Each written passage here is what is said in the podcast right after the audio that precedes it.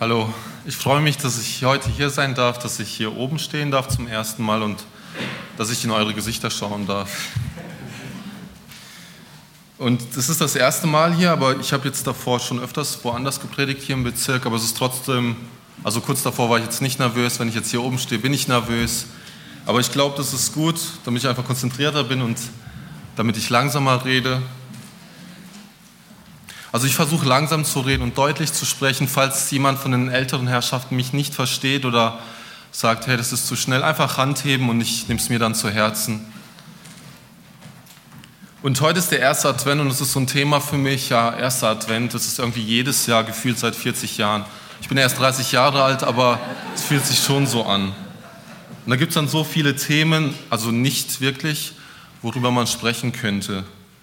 Und ich glaube, spätestens wenn wir also wenn wir im Geschäft sind im September, so Anfang September, und dann da auf einmal schon dreiste Weihnachtsmänner in den Regalen stehen und sie uns schamlos angrinsen, dann wissen wir, ah, die weihnachtliche Zeit hat begonnen. Und dann wissen wir, da ist ein Countdown zum Fest aller Feste, zu dem Fest der Liebe, zu dem Fest, was eigentlich ein schönes, perfektes Fest sein soll. Und ich glaube, wir Christen wissen auch, dass Weihnachten nicht nur um diesen ganzen Trubel und diese Geschenke, Schokolade oder fette Gans geht, sondern wir wissen, dass Jesus gekommen ist für uns und dass es nicht einfach heißt, auf die Plätzchen fertig Weihnachten. Und heute möchte ich über das Thema geduldig warten auf Jesus beziehungsweise in Sanftmut, also in Sanftmut auf Jesus warten sprechen. Und ich finde, das Thema Sanftmut hat was mit Advent zu tun, weil in dem Warten auf Jesus geht unser Leben ja weiter. Und dieses, diese Adventszeit ist immer so ein Aufhänger jedes Jahr, wo wir nochmal bewusst drüber nachdenken, hey, Jesus kommt doch bald wieder. Nicht nur damals in der Krippe, sondern er kommt wieder. Und in der Zeit, wo wir darauf warten, läuft unser Leben weiter. Da laufen die Herausforderungen, die Konflikte in unserem Leben einfach so weiter. Und die müssen wir bewältigen, jeden Tag. Und das Thema ist heute Jesus und Jona, sanftmütig, wer ist das schon? Und ich werde euch ein paar Personen vorstellen und darüber reden. Und gerade über dieses Thema Sanftmut. Zum Einstieg möchte ich über Jona reden. Dieser Mann lebte lang vor Jesus Geburt. Das war so circa 850 vor Jesus, also ziemlich lang und für uns ja noch länger. Und dieser Mann, also dieser Prophet Jona, der war stolz auf Gott, weil dieser Gott hatte sein Volk auserwählt. Aber dieser Gott, der war manchmal ein bisschen zu nachsichtig seiner Meinung nach. Und wenn ihr die Geschichte kennt oder ihr sie schon durchgelesen habt, wisst ihr, dass er ein bisschen unzufrieden ist mit der Entscheidung von Gott, ihn nach Ninive zu schicken, mit der Entscheidung von Gott, diesem Volk, das da Buße tut, nachsichtig zu sein und dann später sogar zornig war, als diese Staude da, wo unter, die er unter, unter der er saß, kaputt ging. Und also das ging sogar so weit, dass dem, diesem Gott, der dieses Volk auserwählt hat, andere Völker leid tat. Und obwohl diese, dieser Augapfel, also dieses Volk Israel, durch diese Völker bedroht war teilweise. Ich meine, es ist ja in Ordnung, wenn man sein eigenes Volk verschont, wenn man seinen Kindern Fehler vergibt, aber anderen Kindern, die, das ist ein bisschen schwer, oder? Aber vor allem den Gottlosen, das ist schwer, die nicht Auserwählten. Und dieser Auftrag von Jona, den Menschen das Gericht zu bringen, beziehungsweise zu sagen, hey, das Gericht kommt, und dann, nachdem die Botschaft Buße auswirkt anstatt Rebellion, das passt dem Jona gar nicht und er ist da total ungeduldig und überhaupt nicht sanftmütig. Also er war überhaupt nicht zufrieden. Und das Thema Sanftmut hat in meinem Leben immer eine große Bedeutung gehabt, hat eine Bedeutung und ich glaube, in Zukunft wird es auch immer eine große Bedeutung haben, denn ich komme aus einer Familie, die sind sehr, sehr temperamentvolle Menschen. Also ich komme aus dem russlanddeutschen Kontext und da reden wir sehr laut und viel und wenn an Weihnachten oder an Festen die ganze Familie zusammenkommt, haben wir mittlerweile sogar eine Sitzordnung, weil wenn mein Bruder auf der Seite sitzt, mein Vater da, dann versteht meine Mutter nicht, was meine Oma sagt oder was ich sage. Und wenn meine Freunde, meine deutschen Freunde, also die Einheimischen, die hier geboren sind, zu Besuch kamen, haben sie mich immer gefragt, hey, streitet ihr euch eigentlich oft in der Familie? Und uns, wie ich gesagt habe, unsere Familie ist laut und wir sind direkt, zumindest meine Mutter und ich. Also mit dieser Perspektive betrachtet hatte ich immer die schlechtesten Voraussetzungen, ein sanftmütiger Typ zu sein. Ein Typ, der ruhig ist, der nicht sofort ausrastet. Und da gibt es eine Geschichte aus meiner Kindheit, da erinnere ich mich heute noch dran und die lässt mich einfach nicht los. Also ich freue mich über die Geschichte, aber sie ist auch nicht so toll für mich. Also wir sind drei Kinder und ich bin das jüngste Nesthäkchen, also der Verwöhnte, der, der Schätzle, der Kleine, also obwohl ich jetzt schon 1,90 bin und größer als meine ganze Familie zusammen. Und als ich noch ein Kind war, das war, als ich so zwölf Jahre alt war, da habe ich mich oft über meinen Bruder aufgeregt. Also ich habe noch einen Bruder, dann kommt eine Schwester als Älteste. Und mein Bruder, der hat es gemocht, sich selber zu loben. Wenn er irgendwas getan hat, hat er es gemocht, zu sagen, hey, guck mal, was ich kann und so. Und das hat mich immer voll aufgeregt. Und er hat sich gern gelobt. Und er wusste, dass es mich genervt hat, weil ich halt so ein kleiner, rothaariger ne, Junge war. Und dann irgendwann habe ich es nicht mehr ausgehalten, habe ihm gesagt, vorwurf, vorwurfsvoll, Andreas, du glaubst, du bist der Beste. Und was dann kam, das kann ich bis heute nicht vergessen, weil mein Bruder hat sich nicht aufgedrückt, er ist nicht ausgerastet oder hat nicht gesagt, was willst du, du Kleiner, sondern er bekam ein echt freches Lächeln und hat dann ganz gelassen gesagt, also er hat es richtig genossen, nee, nee, Rudi, ich bin nicht der Beste, ich bin der Allerbeste. Und dann bin ich natürlich ausgerastet. Und seitdem sagt meine Mutter, dass den Kleinen, also dem, mir, wie ein Kätzchen, wenn es ihm irgendwas nicht passt, er so einen Buckel bekommt. Und deshalb hatte ich eigentlich immer die schlechteste Voraussetzung, ein sanftmütiger Typ zu sein. Und ich habe auch einen Bibeltext mitgenommen, der steht in Matthäus. Und dieser Bibeltext ist von der Bergpredigt da redet Jesus auch von den Sanftmütigen unter anderem. Aber ich möchte mit euch den ganzen, also diesen ganzen Abschnitt lesen, damit ihr einfach einen Überblick bekommt und damit wir in dieses Thema ein bisschen reinkommen. Und der Bibeltext ist in Matthäus 5, die Verse 1 bis 12. Vielleicht hat jetzt jemand gedacht, dass ich mit einer jugendlichen PowerPoint-Präsentation komme oder mit irgendwas Schönem gestalten. Nee, ich möchte einfach mit euch zusammen nachdenken, reden und unsere Fantasie mal ein bisschen benutzen, weil wir tun das so selten heutzutage. Also ich lese aus Matthäus 5 die Verse 1 bis 12. Und ich lese aus der neuen Genfer Übersetzung. Als Jesus die Menschenmenge sah, sah, stieg er auf einen Berg und er setzte sich, seine Jünger versammelten sich um ihn. Und er begann sie zu lernen. Er sagte, glücklich zu preisen sind die, die arm sind vor Gott, denn ihnen gehört das Himmelreich.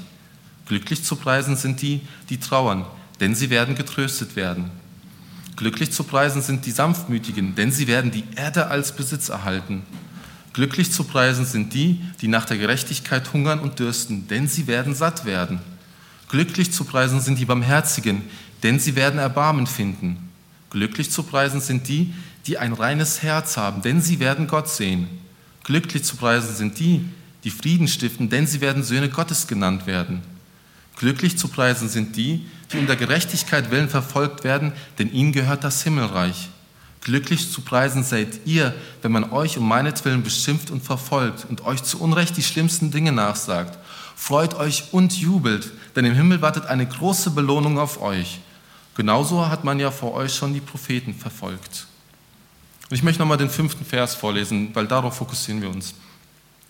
Glücklich zu preisen sind die Sanftmütigen, denn sie werden die Erde als Besitz erhalten.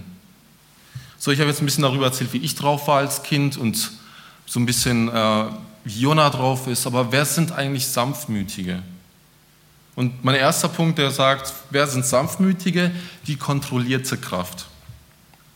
Und da habe ich einen Kernvers natürlich ganz lieb oder ganz äh, gehorsam nach meinem ITA-Studium äh, ausformuliert. Sanftmütige kommen mit allen Wegen Gottes in und für ihr Leben klar. Ich wiederhole es nochmal. Sanftmütige kommen mit allen Wegen Gottes in und für ihr Leben klar. Also diese sanftmütigen Menschen, das sind aber keine Menschen, die passiv sind, also keine Menschen, die nichts tun, die einfach alles über sich ergehen lassen, sondern es sind Menschen, die gegen die Ungerechtigkeiten in dieser Welt heute kämpfen, so wie wir sie heute erleben. Und sie sind aktive Menschen, diese Sanftmütigen. Sie sind Menschen, die dranbleiben, Gottes Werk umzusetzen. Aber Sanftmut bedeutet auch in einer gelassenen und einer geduldigen Art mit Aktion, also trotzdem mit einer Aktion auf das richtige Ziel zuzugehen, nach Gottes Willen. Also einfach, einfacher gesagt, nach Gottes Willen zu leben und diesen Willen in ihrem Leben umzusetzen. Und entweder ist man schon auf diesem Weg, den Willen Gottes zu gehen, indem man ihn schon gefunden hat, oder man ist dran zu bleiben, um sein Leben nach Gottes Willen auszurichten. Auch mit dem Wissen, dass Gott souveräner Wille alles lenkt und auch wenn, es, wenn er nicht immer seine Macht zeigt. Auch wenn wir ihn nicht immer spüren und er nicht immer in unserem Alltag irgendwie anwesend ist oder nicht da sein zu scheint.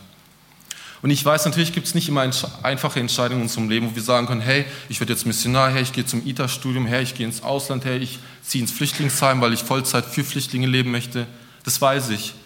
Und natürlich gibt es nicht immer Situationen im Leben, die sind schwarz oder die sind weiß, einfach oder durchschaubar, sondern richtig komplex und verschachtelt. Aber ich glaube trotzdem gehen diese Menschen, also diese sanftmütigen Menschen, in einer geduldigen oder in einer Art, in einer Aktion auf das richtige Ziel zu. Und da ist nochmal ein Thema, Gott ist gut in seinen Lebensführungen mit uns. Und diesen, hinter seinen Führungen, da steckt keine Bosheit, also das alles, was wir erleben, sondern Weisheit. Er überblickt alles, er weiß alles und er, er weiß, was richtig und gut ist. Und ich weiß, dass so den Nichtchristen da draußen, die wir kennen, es manchmal besser geht, emotional, finanziell, familiär, ich weiß es, aber wenn wir auf das Ende unseres Lebens schauen, auf das, was Ewigkeit bedeutet, ja, dann werden wir siegen oder dann werden wir fröhlich sein. Weil in dem Psalm, da gibt es viele Verse dazu und einen möchte ich euch vorlesen. Denn die Gottlosen werden umkommen und die Feinde des Herrn, wenn sie auch sind wie prächtige Auen, werden sie doch vergehen, wie der Rauch vergeht. Gott ist gut in seinen Lebensanweisungen. Und da meine ich auch die Gebote damit, die Gebote, die wir bekommen haben. Und ich glaube, hinter diesen Geboten, da steckt kein Sadismus. Ich habe mal ein Mädchen kennengelernt, die hat gemeint, hey, Gottes Gebote, das ist, das ist ja der größte Sadist. Das, was er uns alles aufträgt zu tun, das kann ja noch kein Mensch machen. Aber ich glaube, diese Gebote, die bringen uns Segen. Und dahinter steht, steht wahres Glück, dahinter steht eine von Gott geordnete Weltansicht. Und als Christ denke ich, dass wir uns unterwerfen diesen Geboten, weil wir es wollen, weil wir wissen, dass es was Gutes hat oder was Gutes ist. Und das ist ein Unterschied zu dem, ob ich dazu gezwungen werde.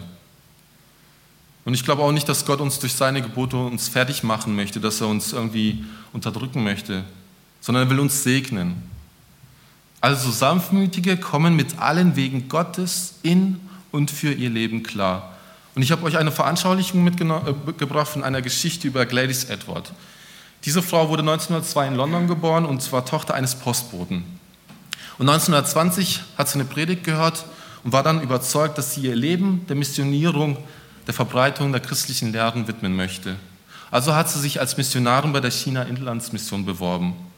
Und dort wurde sie aber abgelehnt, weil sie anscheinend zu wenig Intelligenz hatte und sie hatte keine Ahnung von der Sprache oder Kultur Chinas. Aber diese Gladys, die, die nicht so toll schien, die ließ sich nicht unterkriegen. Nach zwei Jahren hatte sie genug Geld gespart und hat sich dann selbst eine Reise finanziert, um nach China zu gehen. Und da ging sie nach Yangsheng. Und als sie dort war, bekam sie Aufnahme bei einer der ganz wenigen Missionarinnen dort, der bereits 74-jährigen äh, Jenny Lawson, also Mrs. Jenny Lawson. Und diese beiden Frauen, die haben dann eine Herberge betrieben, zu den, ich verwechsel es fast immer, zu den acht Glückseligkeiten, nicht acht Kostbarkeiten. Also das war so eine Herberge, wo Durchreisende durchkommen konnten und wo es halt äh, Unterkunft gab. Und abends haben sie den Menschen, die da waren, die Botschaft der Bibel nahegebracht. Und nachdem diese 74-jährige Mrs. Jenny gestorben war, äh, nee, Lawson, äh, gestorben war, da hat diese Gladys eine Stelle als Fußprüferin angenommen. Und diese Fußprüferin, die ist durchs Land gereist und hat Menschen getroffen. Also damals war es so, da gab es eine traditionelle Fußverschnürung. Ich denke, ihr habt davon schon mal gehört. Also es war früher eine Mode oder ein, ein Trend, dass Frauen sich die Füße zugeschnürt haben und je kürzer der Fuß war, desto schöner war es. Also es war ein Schönheitsideal. Und sie wurde eingestellt, um das zu überprüfen und zu schauen, dass es nicht mehr gemacht wird, weil es dann verboten war zu der Zeit. Und diese Arbeitsstelle ermöglichte es ihr, durchs ganze Land zu reisen und so die Bibel, also das Wort Gottes, das Evangelium weiterzugeben. Und das Tolle ist, Gladys hatte sich nicht aufhalten lassen. Sie wurde zum Segen für andere in einem ganz anderen Dienst. Und diese Energie, vielleicht die Frust oder die Wut, wo die China-Inlandsmission gesagt hat, nee, du bist zu dumm, oder du hast nicht die Fähigkeiten, interkulturelle Kompetenz. Da hat sie nicht die Wut verbraucht, sich dagegen zu sträuben oder sich aufzuregen, sondern sie hat nach neuen Möglichkeiten gesucht. Sie hat nach Möglichkeiten gesucht, diesen Ruf von Gott, den sie erfahren hat, umzusetzen. Und da ist sie dran geblieben, geduldig, aber nicht passiv. Und da gibt es so ein Gedicht von einem Theologe, Reinhold Niebuhr, ich denke, ihr kennt es alle. Das ist ein äh, bekanntes Gebet, das Gott um Gelassenheit, Mut und Weisheit bittet. Und ich möchte es euch vorlesen. Gott, gib mir die Gelassenheit, Dinge hinzunehmen, die ich nicht ändern kann, den Mut, Dinge zu ändern, die ich ändern kann und die Weisheit, das eine vom anderen zu unterscheiden. Und in der englischen originalen Version, da geht es noch weiter und das möchte ich auch, euch auch vorlesen. Einen Tag nach dem anderen zu leben, jeden Moment für sich zu genießen, das Elend als Pfand zum Frieden akzeptieren, anzunehmen, wie es Jesus tat. Diese sündige Welt, wie sie ist, aber nicht, wie ich sie haben würde. Das Vertrauen, dass du alle Dinge recht machen wirst, wenn ich mich deinem Willen ergebe, damit ich in diesem Leben vernünftig glücklich sein kann und dann im höchsten Glück für immer mit dir zu sein. Ich habe euch ein bisschen beschrieben oder erzählt, äh, wer Sanftmütige sind, aber wie sind Sanftmütige jetzt wirklich? Was macht es aus?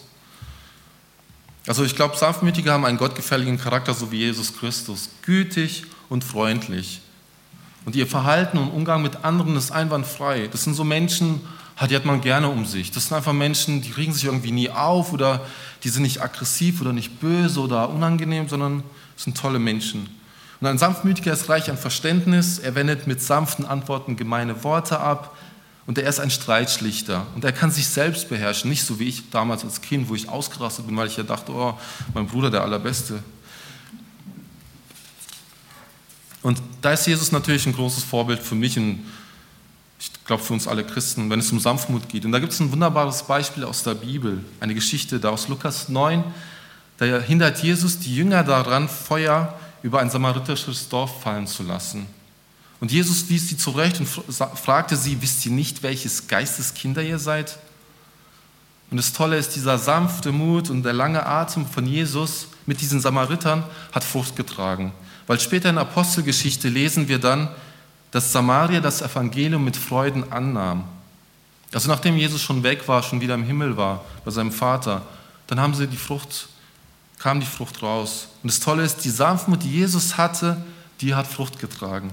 Ein schönes Beispiel für mich. Und ich habe auch noch ein Beispiel mitgebracht. Also wer sanftmütig ist, der ist wie ein Ferrari. Ich weiß, das hört sich komisch an, ist es aber nicht, weil der Sanftmütige, der wendet sein PS, also sein Temperament, zum Beispiel wie bei mir, das ist ein bisschen höher wahrscheinlich als der Durchschnitt, der wendet es, dieses, die PS-Zahl sinnvoll an. Und jeder, der mal ein schnelles Auto besessen hat oder gefahren ist, der weiß, dass so eine, so eine hohe PS-Anzahl richtig angewendet werden muss. Weil sonst ist der Spaß schnell hinüber und das Auto ist nichts mehr wert oder ist in Trümmern.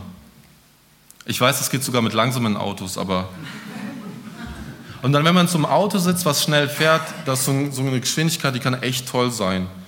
Also man sitzt da im Auto und die Bäume fliegen nur so vorbei. Also ich finde es als ein richtig gutes Gefühl. Und ich glaube, da spreche ich vielen Männern aus dem Herzen und auch Frauen. Also ich kenne Frauen in meinem Leben, die sind schneller gefahren als ich. Und als ich damals noch meinen neuen Audi besessen hatte, also vor meiner Ausbildung an der ITA, wo ich noch gearbeitet habe, im Maschinenbau, da bin ich gern mit 200 km/h über die Autobahn gereist und es war voll toll. Und das Auto war so gebaut, dass es ruhig war, wenn ich gefahren bin. Also 200 km/h. Und dieses Lenkrad, das konnte ich loslassen bei meinem Auto und es ist trotzdem ruhig auf dieser Spur gefahren, bei 200 km/h. Ich denke, viele von euch, die ein Mercedes oder ein tolles, starkes Auto haben, die wissen, was ich meine. Und dieses Lenkrad, das hat sich keinen Millimeter bewegt bei 200 km/h oder ich bin sogar teilweise 230 gefahren. Und diese Bäume, die flogen halt ruhig an mir vorbei. Also ich habe es getestet. Ich habe halt Audi vertraut. Und es, es war still im Auto. Das war auch was Tolles. Das lag nicht daran, dass ich Glück hatte oder dass die Straße super toll war, oder, sondern es lag daran, dass dieses Auto gut gebaut war. Es war dafür ausgelegt, bei solch einer Geschwindigkeit im Kurs zu bleiben und so gut gedämmt, dass wenig Geräusche von draußen hineinkamen. Und ich, ich kenne es so, in jedem Polo oder Corsa da ist nach meiner Erfahrung nach so bei 160 km/h ein Sturm der Geräusche und im schlimmsten Fall muss man die Türen festhalten, damit sie nicht aufspringen. Also bei meinem Golf, da ist bei 120 schon Power dahinter, so von den Geräuschen her. Und ich glaube, so ähnlich ist es auch mit Sanftmut. Mein Dozent Edgar Lutz hat mal gesagt, also den Satz finde ich toll, Sanftmut ist keine Sache, die man hat, sondern es ist eine Sache, die man wird. Sanftmut ist keine Sache, die man hat, sondern die man wird. Also deswegen habe ich Hoffnung für mich. Also was hilft mir dabei, sanftmütig zu werden? Und ich glaube, ein wichtiger Punkt, der so Matthäus herauskommt, ist Zufriedenheit. Und mein nächster Punkt, den, den habe ich jetzt die glückseligen Sanftmütigen genannt. Abhängig von Gott und nicht von den Umständen. Also Sanftmütige sind diejenigen, die den neuen göttlichen Menschen in sich tragen, die erfüllt sind vom Heiligen Geist und deshalb sind sie zufriedene Menschen. Also einfacher gesagt Kinder Gottes. Und das ist der Schlüssel zu ihrer Zufriedenheit. Denn Glück bedeutet für sie die Aufnahme in der ewigen Gemeinschaft Gottes. Und der Psalm 84, die Verse 5 bis 8 sagt, Glücklich zu nennen sind alle, die in deinem Hause wohnen dürfen. Sie werden dich für immer preisen. Glücklich zu nennen ist, wer seine Stärke in dir gefunden hat. Alle die, deren Herz erfüllt ist von dem Wunsch, zu deinem Heiligtum zu pilgern. Durchqueren sie das Tal der Dürre, so wird es durch sie zu einem Ort mit Quellen und auch die Herbstregen schenkt dem Tal wieder Fruchtbarkeit. Sie empfangen auf Schritt und Tritt neue Kraft, bis sie dann vor Gott auf dem Berg Zion stehen. Sanftmütige Menschen sind abhängig von Gott und leben unabhängig von dieser Welt, aber in der Welt. Also so günstige und gute Umstände für sanftmütige Menschen macht Glück nicht aus. Ich meine, einen tollen Audi zu haben, das war toll damals, aber es ist nicht alles. Glück ist für sie nämlich Zugehörigkeit zum Reich Gottes. Sie sehen dadurch die Welt mit anderen Augen. Sie sehen dadurch die Welt mit anderen Perspektiven. Und das bedeutet nicht, dass ich keinen neuen Audi besitzen darf. Überhaupt nicht. Es geht einfach um diese Perspektive, die wir in unserem Leben haben, die wir besitzen.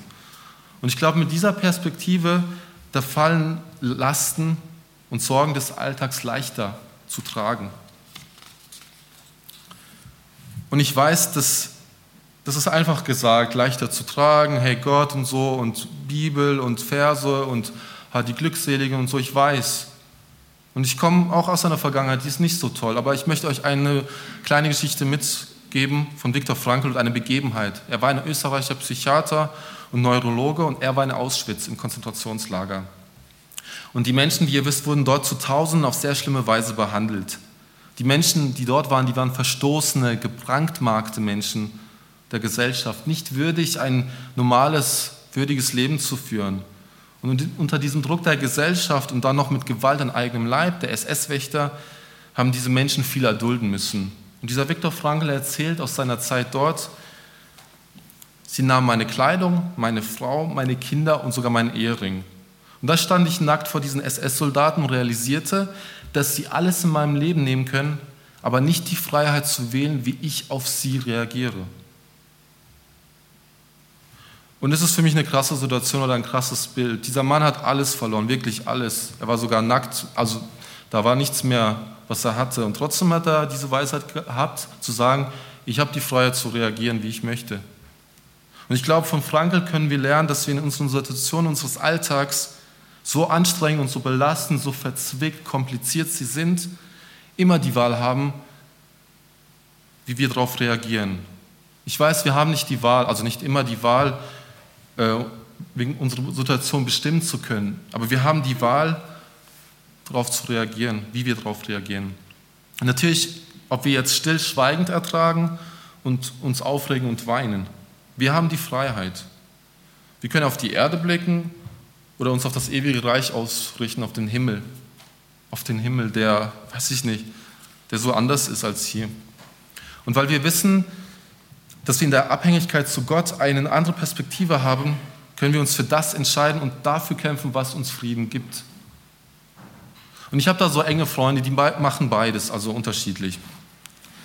Die einen erdulden ihre Situation und setzen ihre Kraft dafür ein, passiv zu bleiben, sich nicht aufzuregen, um schön gechillt zu sein. Und die anderen, die setzen ihre Kraft ein für das Richtige. Die, die, die passiv bleiben, die erdulden ihre Situation und das kostet viel Kraft, meiner Meinung nach. Und meiner Meinung nach macht es Menschen auf lange Sicht sehr unglücklich, verbittert. Und die anderen Menschen, die ihre Kraft oder ihre Wut, die sie durch Situationen haben, für das Richtige anwenden, die gewinnen etwas Gutes. Und da, deswegen möchte ich den Satz von meinem Dozenten nochmal wiederholen. Sanftmut ist keine Sache, die man hat. Man wird nicht damit geboren, also ich nicht, sondern die man wird. Und ich möchte zum nächsten Punkt geben, die Erben der Erde. Also Matthäus sagt, diese glückseligen, sanftmütigen werden die Erde regieren, also die Erben der Erde sein. Diese sanftmütigen Menschen, also Christen, die, regieren in Gottes Reich mit. Und Gottes Reich ist ja nicht nur im Himmel, das, was wir nicht sehen oder das wir erwarten, sondern es ist auch das, was wir sehen können. Diese Schöpfung, da wo wir Menschen leben, zwar gefallen, aber es ist immer noch Gottes Schöpfung. Und es ist auch dieser Herrschaftsbereich der Menschen, der Herrschaftsbereich der dämonischen Welt. Einfach das, was wir sehen können. Und sanftmütige Menschen gewinnen durch ihr Verhalten ihr Umfeld, also die Menschen für sich. Und durch ihre Sanftmut sind sie angenehme Menschen. Aber das ist, glaube ich, wichtig zu erwähnen, dass wir sanftmütige Menschen nicht mit denen verwechseln dürfen, die Mangel an innerer Kraft besitzen, die lieber ihre Klappe halten, bevor sie austicken, die ein unscharfes Selbstbild von sich besitzen, das heißt sich treiben lassen, einfach so im Alltag, die nicht ihre Stärken und Gaben kennen, die sich nicht selbst kennen, die sich nicht entscheiden können, weil sie keine Vision und kein Ziel haben. Mit denen dürfen wir sie nicht verwechseln. Und Sanftmut ist, glaube ich, auch nicht das Gegenteil von Zorn, sondern den Zorn, den man hat, der in einem lodert, in richtige Bahnen zu lenken, die Kraft, die man hat, für einen positiven Zweck einzusetzen, um Menschen oder Situationen für das Reich Gottes zu gewinnen. Und ich möchte euch jetzt noch was aus meinem Leben erzählen. Ich war im Jahr 2009 damals für 18 Monate nach Paraguay gegangen, um in einem Kinderheim zu arbeiten mit sozial schwachen Kindern, Waisenkindern, Straßenkindern. Um es kurz zu machen, wie ich mich entschieden habe, damals nach Paraguay zu gehen, fasse ich euch zusammen. Ich habe damals in dieser Vorbereitungszeit einen klaren Ruf von Gott bekommen, dass Paraguay mein Sendungsland sein würde und nicht Kanada meine bevorzugte Wahl. Und ich habe mich dann dafür entschieden zu sagen, okay Gott, ich riskiere es. Ich habe keine Ahnung, wo Paraguay ist. Ich weiß nicht, was das für Menschen sind und Kinderheim. Ich mag meine Nichten und Neffen über alles, aber so Kinder von der Straße, noch andere und Babys und oh nee. Also so war das damals für mich. Aber ich bin dann mit dieser Perspektive nach Paraguay gegangen, wo ich wusste, Gott will, möchte mich da haben. Und ich kann euch sagen, ich habe keine Sekunde bereut, dass ich da hingegangen bin. Und es war eine, einer der genialsten Zeiten meines Lebens. Weil in jeder so schwierigen oder verzwickten Situation wusste ich, dass Gott mich da haben möchte. Und da habe ich nie an meine Entscheidung gezweifelt, dass es der richtige Weg ist. Also ich habe keine Sekunde bereut, dass ich dahin bin. Und da gibt es so eine Begebenheit im Alltag mit den Kindern, die lässt mich bis heute nicht los. Die ist so in mir drin und die, hat mir eine, die ist eine große Lehre für mich geworden. Also eines Tages waren diese Kinder im Kinderheim, die so ein bisschen anders sind als unsere deutschen Kinder, die waren wieder mal in so frecher Laune und es war Schlafenszeit eigentlich, also abends. Und ich war da ganz frisch und Spanisch konnte ich nicht, konnte nur Agua, also Wasser, so was man zum Überleben braucht, aber ich konnte sonst nichts. Und es war echt schwierig, weil es sind vier Kinder, die von der Straße sind, die haben mehr erlebt als ich in meinem ganzen Leben. Also so von bösen und krassen Sachen. Und es war natürlich dann immer schwer, vor dem Schlafengehen diese Kinder zu beruhigen, vor allem wenn man kein Spanisch konnte.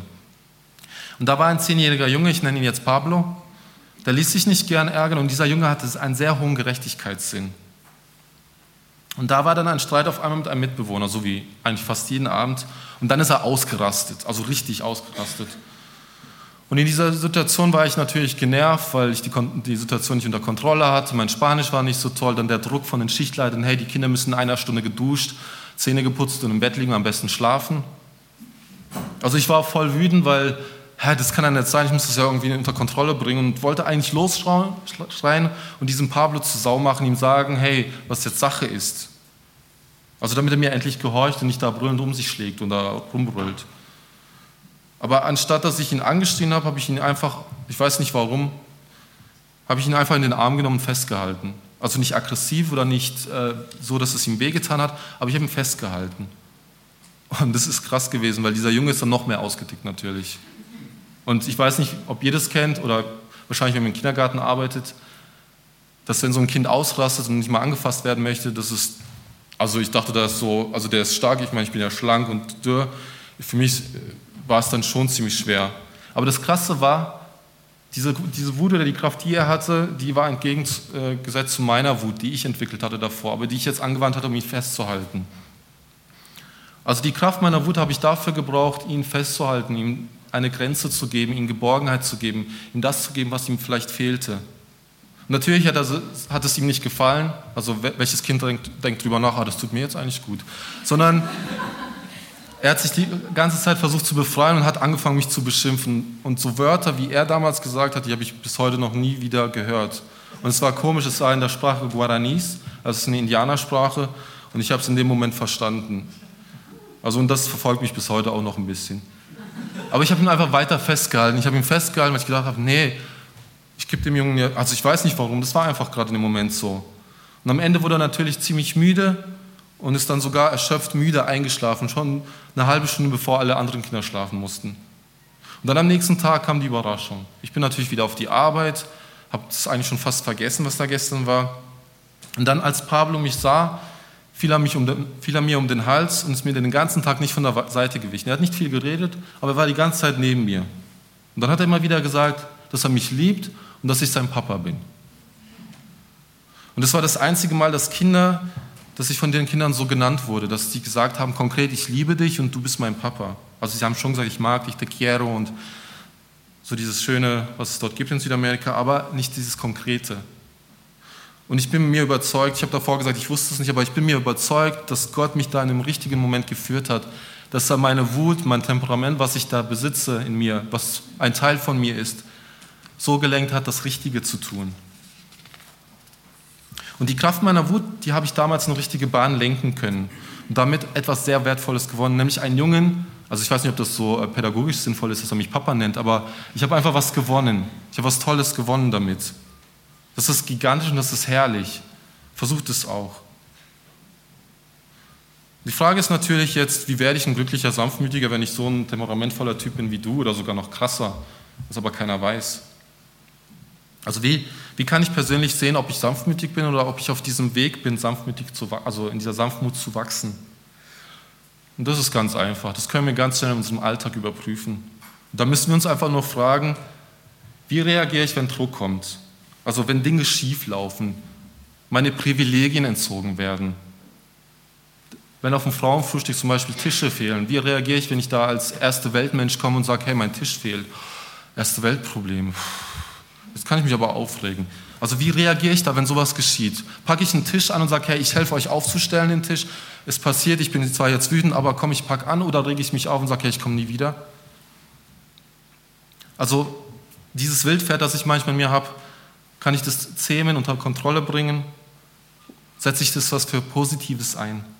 Und zeige ich Würde und Respekt trotz anderer Meinung, obwohl andere anders denken, obwohl andere ihr Leben ganz anders gestalten, obwohl die Paraguayer auf der Straße grillen und bis 5 Uhr morgens Musik und laut sind, obwohl ich dann um 6 Uhr aufstehen muss zur Arbeit. Und wähle ich meine Worte weise in Situationen, die ich nicht unter Kontrolle habe. Also wie reagiere ich dann? Kann ich ruhig reagieren? Bin ich angenehm für meine Umwelt? Oder wie reagiere ich auf Dinge, die andere besser machen und denen es besser geht als mir? Werde ich aggressiv oder habe ich Freude für die anderen? Und dann gibt es auch noch so einen Nachgiebigkeitstest. Kann ich auch mal nachgeben in einem Streit oder einer Diskussion bei Entscheidungen, die vielleicht zweitrangig sind, die nicht so wichtig sind? Oder muss ich immer alles durchdrücken, immer Recht haben? Also, weil es schon ein Teil von mir ist und weil ich der Dominante halt in der Beziehung bin oder in der Freundschaft. Also wir haben immer die Wahl, wie wir auf Situationen im Alltag reagieren. Und ich weiß, dass jemand, der so temperamentvoll wie ich zum Beispiel bin, nicht von einem Tag oder auf einen Moment von dem anderen sofort seine Wut oder sein Temperament unter Kontrolle hat. Aber an meinem Beispiel seht ihr, es ist möglich und Gott wirkt. Und wieder möchte ich was von meinem Dozenten Edgar Lutz zitieren. Menschen sind glücklich, die geduldig und aktiv dranbleiben, um Gottes Willen auf Gottes Wegen erfüllt zu sehen in dieser Welt. Und ich bin, mir, ich, bin mir ich bin davon fest überzeugt, dass Sanftmut ein wichtiger Bestandteil für uns als Christen ist. Und ich glaube, dadurch erfüllen wir Gottes Willen für uns und für diese Welt auch da draußen als Zeugnis. Und wie Jesus schon zu seinen Jüngern gesagt hat, wisst ihr nicht, welches Geistes Kinder ihr seid? Und ich weiß, das passiert nicht von einem auf den anderen Tag, das passiert nicht von jetzt bis zur Nacht der Predigt. Aber das ist ein Prozess, es ist Wachstum dahin, Geduld und wir brauchen Weisheit und Aktivität. Und von der Zeit damals, als mein Bruder mich da aufgeregt hat oder wo ich ausgerastet bin, bis zu Paraguay, da sind Jahre vergangen. Und ich musste immer wieder lernen, hey, ich bin abhängig von Gott und ich muss meine Wut oder mein Temperament irgendwie unter Kontrolle bringen. Ich möchte am Ende noch einmal die Kernsätze aus der Predigt euch in den Alltag mitgeben, einfach so als Aufhänger. Sanftmütige kommen mit allen Wegen Gottes in und für ihr Leben klar. Sanftmütige Menschen haben einen gottgefälligen Charakter, so wie Jesus Christus, gütig und freundlich. Sanftmütige sind Kinder Gottes und erfüllt von dem Heiligen Geist und deshalb zufriedene Menschen. Und sanftmütige Menschen sind abhängig von Gott und leben in, unabhängig von der Welt in dieser Welt. Und diese Sanftmütigen, sie regieren in Gottes Reich mit. Ich möchte zum Ende noch beten.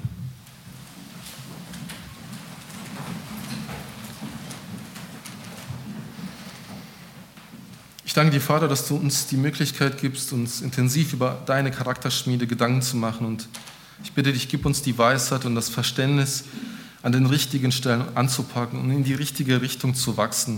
Und ich bitte dich, erinnere uns daran, dass unser Glück in der Abhängigkeit von dir liegt und dass wir unabhängig von der Welt in dieser Welt leben und als Sanftmütige sogar in deinem Reich mitregieren. Und ich bitte dich, schenk uns Weisheit, die Kraft von unserer Wut, die wir manchmal haben, oder das Temperament richtig anzuwenden, um deinen Willen zu tun. Und dann noch mehr denn je in dieser beginnenden Adventszeit, wo alles wieder so bewusst wird, hey, dass du bald kommst. Bereite uns darauf vor und führe uns im Alltag.